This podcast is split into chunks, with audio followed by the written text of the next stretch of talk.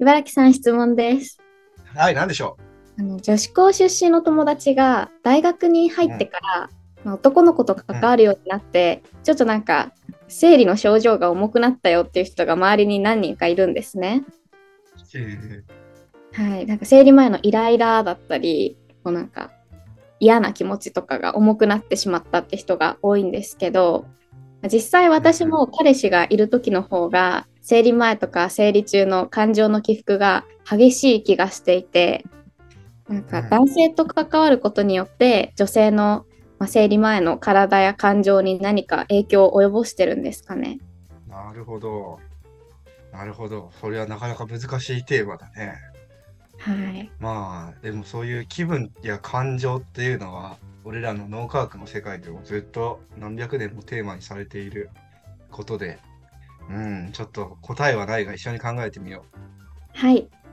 ということで本日のテーマは感情です。ニューロ横丁酒のつまみになる脳の話この番組はニューロテックスタートアップの B スタイルがお送りしています日常生活の素朴な悩みや疑問とその解決策を脳科学の視点でゆるっと深掘りしていく番組ですお届けするのは B スタイルチーフニューロテクノロジーオフィサー茨城拓也と平野さやかです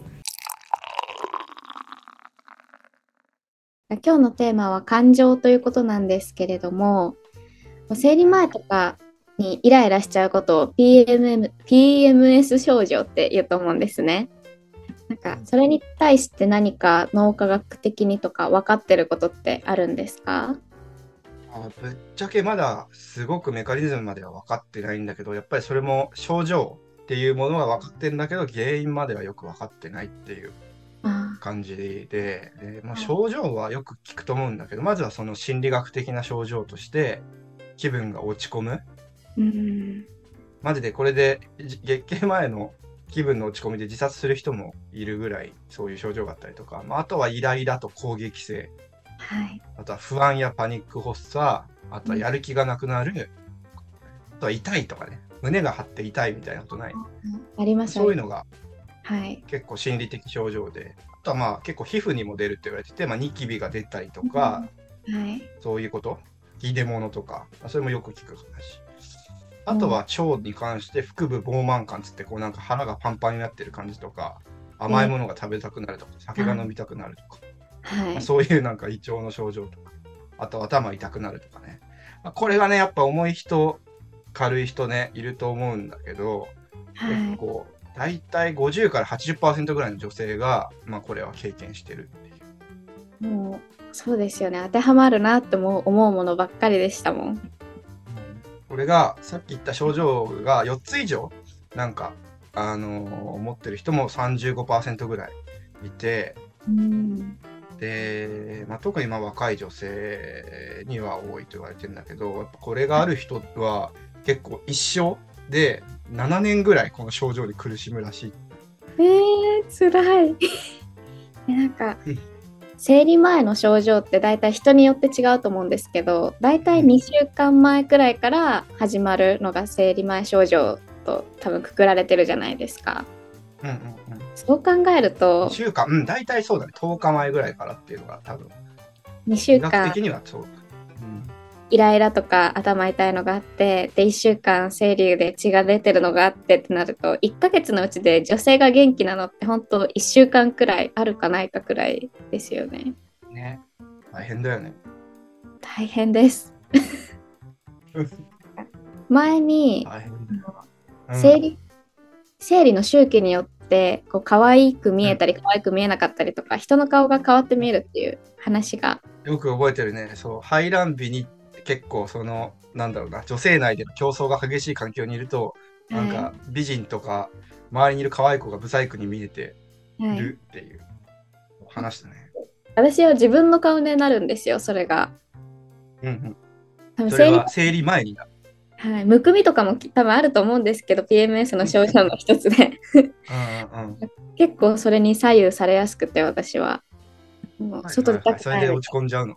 はいなんか面白いよね。ありますかね？そういう症状とか なんか感情の問題ってさ、やっぱなんか、俺らが思うのはやっぱ外部から何か刺激なり変化が起きて自分の感情が変化してっていうのが、まあ、すごい一般的な感情のイメージだと思うんだけど、はいなんかこういうホルモンとかね周期とかで変わりうるっていうのが面白い。いところだよね。まあ女性の PMS だけじゃなくて男性も。もちろんそのホルモン障害みたいにはなると感情の障害が出るとは言われてて、え。ーうん。それは。さやかは今ずっと戦ってるの？ずっと戦ってます。もう。なんか試したことある？そのイライラ。ああので。薬とか何種類か飲んでみようと思ってやってるんですけどその1回1日に2日くらい飲む分にはいいんですけど飲み続けてると結構体に合わないものが多くてアプローチをどうしていこうかなってどう向き合っていこうかなって今なってます。なるほどね。でもなんか、それ自分も辛いしさ、結構対人関係とかにも影響を及ぼすじゃん。感情をコントロールできなくなると。はい、今までなんか、そういう辛い経験はある？えもう本当生理の前生理周期のたびに1ヶ月に1回大きい喧嘩するみたいな感じでしたよ彼氏とわかるわかる。な感じです。みんな、みんな経験してると思うけど。はいね。男性ってどう？って別に、イはいライラしたくしてしてるわけでもないのにね。男性ってどう思ってるんですか？こういう女性のイライラとか。えー俺はそうだね高校時代とかは本当になんで1ヶ月に1回こんなこんな仕打ちを俺は受けなきゃいけないんだろうと思ってた？正直。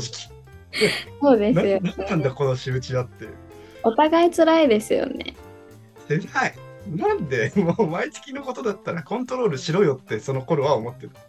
でもそうでもないことを学んでいけばいくほどお互いが辛いことなんだなと思う。なんかちょっとでも和らげたりこうする方法ってありますかね？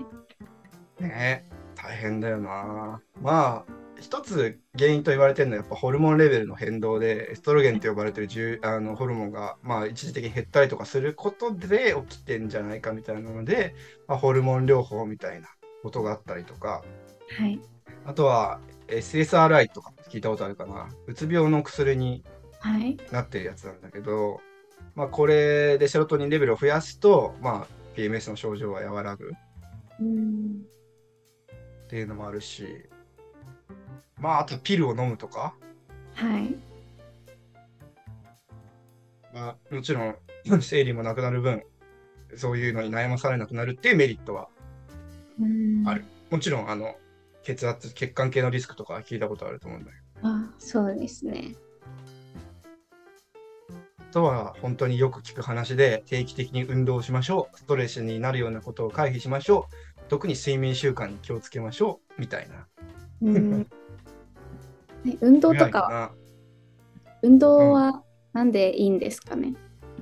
なんでいいんだろうね。まあでも基本的に運動をすると結構気分自体にはポジティブな効果が全体的にはあるから、生理に生理前に効くっていうよりかは、普通に気分に効くっていうのがあると思う。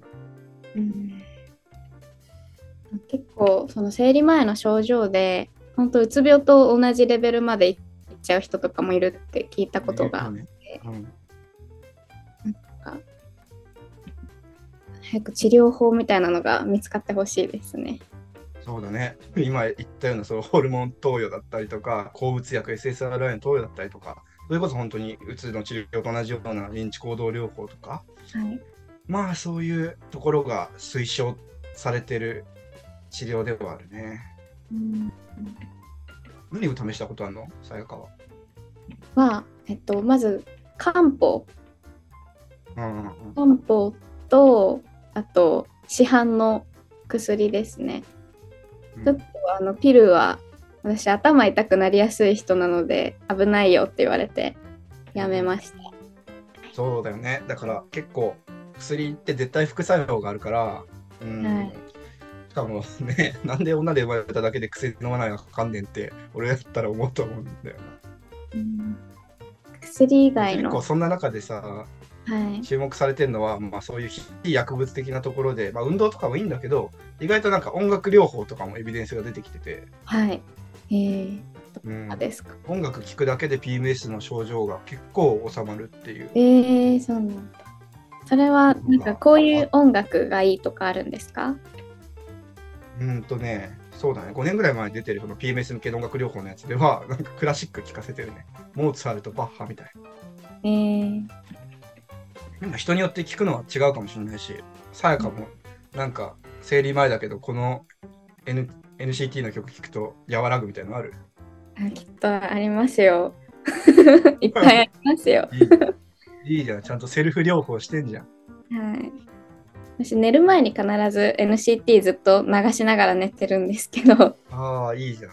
結構ぐっすり曲と、聞くとね、多分いろいろセロトニンとかも出るっていう話もあったりとか。いい夢も見るし、おかげさまで。。それでは本日のまとめをお願いします。